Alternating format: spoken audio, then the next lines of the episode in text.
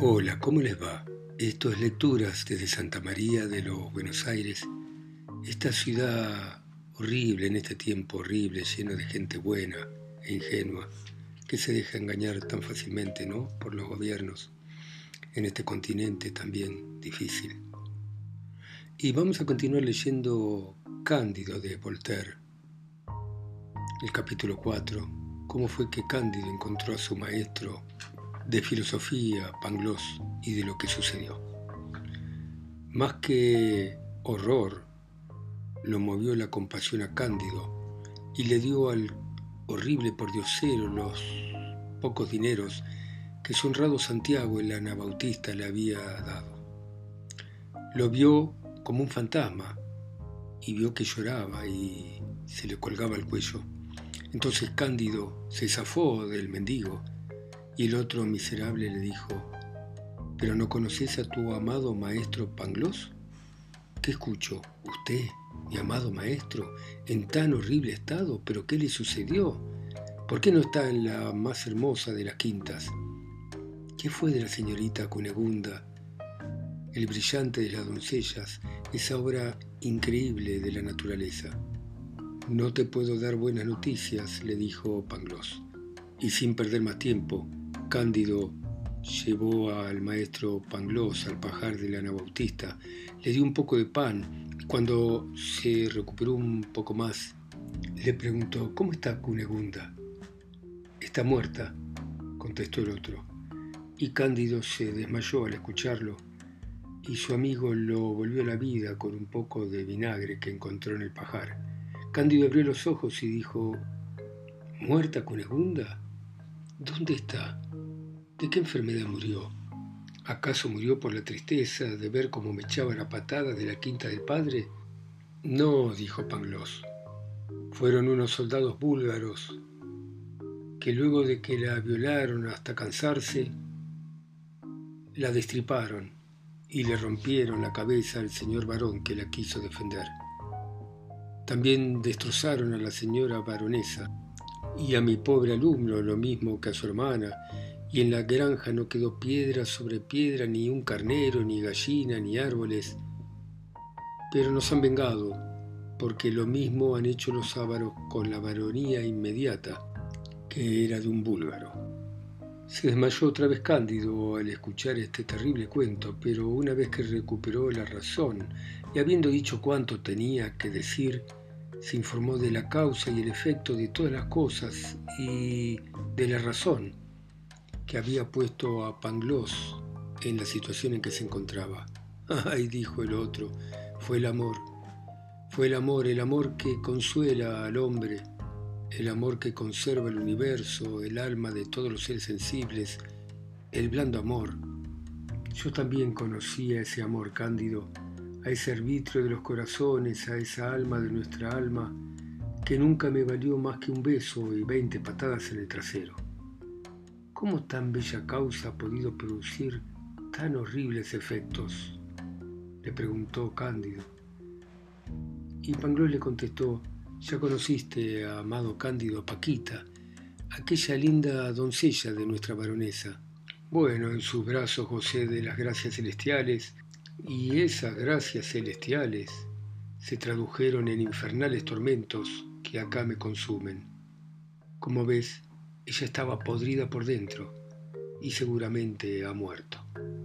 Paquita debió su podredumbre a un franciscano muy culto que había averiguado el origen de su achaque porque se lo había dado una condesa vieja, que a su vez le había enfermado un capitán de caballería que había contraído la enfermedad como regalo de una marquesa a quien se le había dado su paje que a su vez la había tomado de un jesuita, que siendo novicio la había recibido en línea recta de un compañero del gran Cristóbal Colón. Yo, por mí, no se la voy a dar a nadie, porque voy a morir seguramente. ¿Qué árbol genealógico más raro fue ese? exclamó Cándido. No, no, contestó el filósofo Pangloss. Era un ingrediente de El mejor de los mundos, porque si no le hubieran pegado a Colón en una isla de América esta enfermedad que envenena generación tras generación, que a veces estorba a la misma generación y que se opone al blanco de la naturaleza, no tendríamos tampoco ni chocolate ni cochinillo. Y hay que saber que hasta el día de hoy es peculiar esta enfermedad en este continente, no menos que la teología escolástica. Todavía no ha llegado ni a Turquía, ni a la India, ni a Persia, China, Xi'an, ni siquiera al Japón, pero hay razón más que suficiente para pensar que van a tener esta enfermedad dentro de algunos siglos. Mientras tanto, entre nosotros se desarrolla por bendición de Dios con el hecho particular de que muchos ejércitos que están llenos de hombres que se ganan el pan honradamente y que son educados, que a su vez deciden la suerte de los estados y donde uno puede decir con certeza que pelean 30.000 hombres en una batalla campal contra un ejército de igual cantidad de hombres, unos 20.000 de cada lado tienen sífilis. Qué cosa terrible esa que decís, dijo Cándido, pero es necesario tratar de curarte. ¿Y cómo me voy a curar, mi amigo? contestó Pangloss, si no tengo un peso, si en este enorme planeta a nadie lo sangran ni le administran un enema sin que pague o que alguien pague por él. Estas últimas razones lo llevaron a Cándido a arrodillarse a los pies de su caritativo Anabautista Santiago, a quien le pintó con ternura la situación a la que se había visto reducido su amigo, y éste no dudó en hospedar al doctor Pangloss y a tratar de curarlo pagando por el tratamiento. Y este tratamiento no costó a Pangloss más que una oreja y un ojo. Como sabía contar con perfección y escribir, el anabautista lo hizo llevar sus libros y se vio precisado, al cabo de dos meses, de viajar a Lisboa por asuntos del comercio, embarcándose con los dos filósofos. Pangós le explicaba de qué modo todas las cosas en este mundo estaban perfectamente bien, pero Santiago no opinaba lo mismo. Hay que reconocer, decía Santiago, que los hombres destruyen la naturaleza, porque no nacieron lobos, pero se han convertido en lobos. Dios no le dio a los hombres bayonetas y cañones, pero ellos para destruirse fabricaron cañones y bayonetas. También podría hablar de la justicia y las quiebras y el embargo de los bienes que frustran a los acreedores. Y todo eso es indispensable, dijo el doctor Tuerto, porque de los males de los individuos está formado el bien de todos. De tal manera que cuanto más males individuales hay, mejor está el conjunto. Y mientras estaba razonando de esta manera, el cielo se oscureció, empezaron a soplar vientos furiosos de los cuatro ángulos del mundo, y a la vista del puerto de Lisboa, la nave se vio envuelta en una de las tormentas más hermosas. Capítulo 5. De una tormenta, un terremoto, un naufragio, de las cosas que le ocurrieron al doctor Pangloss, a Cándido y de Santiago el Anabautista. Casi muertos y sin fuerza, la mitad de los pasajeros vomitando por el mareo del balanceo del barco, casi no tenían tiempo de tener miedo al riesgo con que se enfrentaban. Había quienes gritaban, había quienes rezaban, las velas estaban rotas igual que los mástiles y la nave estaba abierta. Nadie entendía, nadie mandaba, nadie podía trabajar como correspondía. Santiago el Anabautista estaba sobre la cubierta cuando un marinero furioso le pegó un empujón y lo derribó sobre las tablas. Pero fue tanto el esfuerzo que hizo para empujarlo que se cayó de cabeza fuera del barco y se quedó colgando y agarrado de una parte del mástil que estaba roto. Sin embargo, el buen Santiago fue a ayudarlo y lo ayudó a subir, pero con la fuerza que hizo se cayó al mar a la vista del marinero que lo dejó ahogarse, sin siquiera dignarse a mirarlo. Cándido se acerca, ve a Santiago un instante en el agua y de pronto se hunde para siempre. Y quiere tirarse al mar, pero lo detiene Pangloss, tratándole de demostrar que la cala del puerto de Lisboa Dios la había creado destinada a que se ahogara en ella Santiago.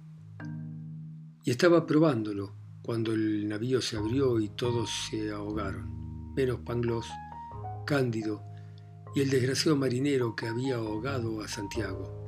Los tres llegaron a la orilla, subidos a una tabla. Se recuperaron un poco del cansancio y del susto y se fueron caminando a Lisboa. Tenían algo de dinero con lo que esperaban no pasar hambre después de haber salvado el pellejo de la tormenta.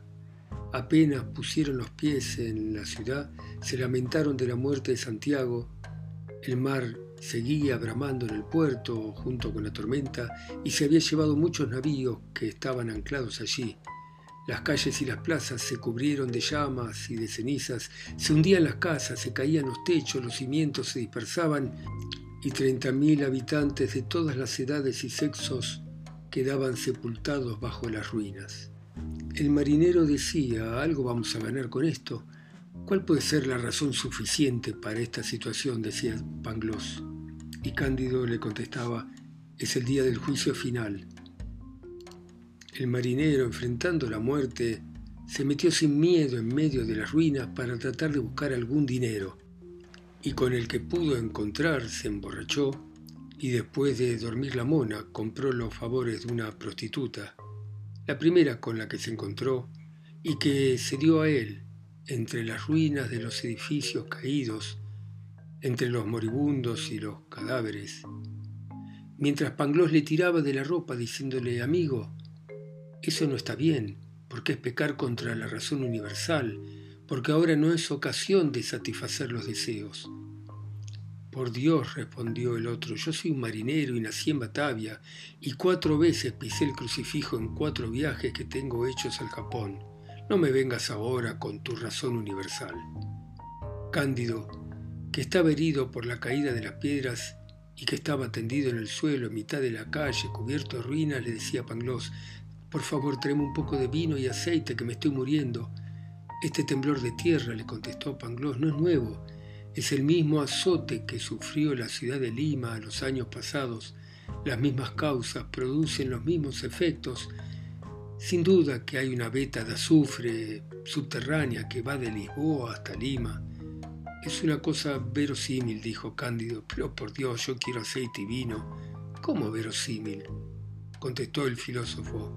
Yo te voy a demostrar la certidumbre de lo que estoy diciendo. Pero Cándido se desmayó y Pangloss lo llevó inmediatamente a una fuente de agua.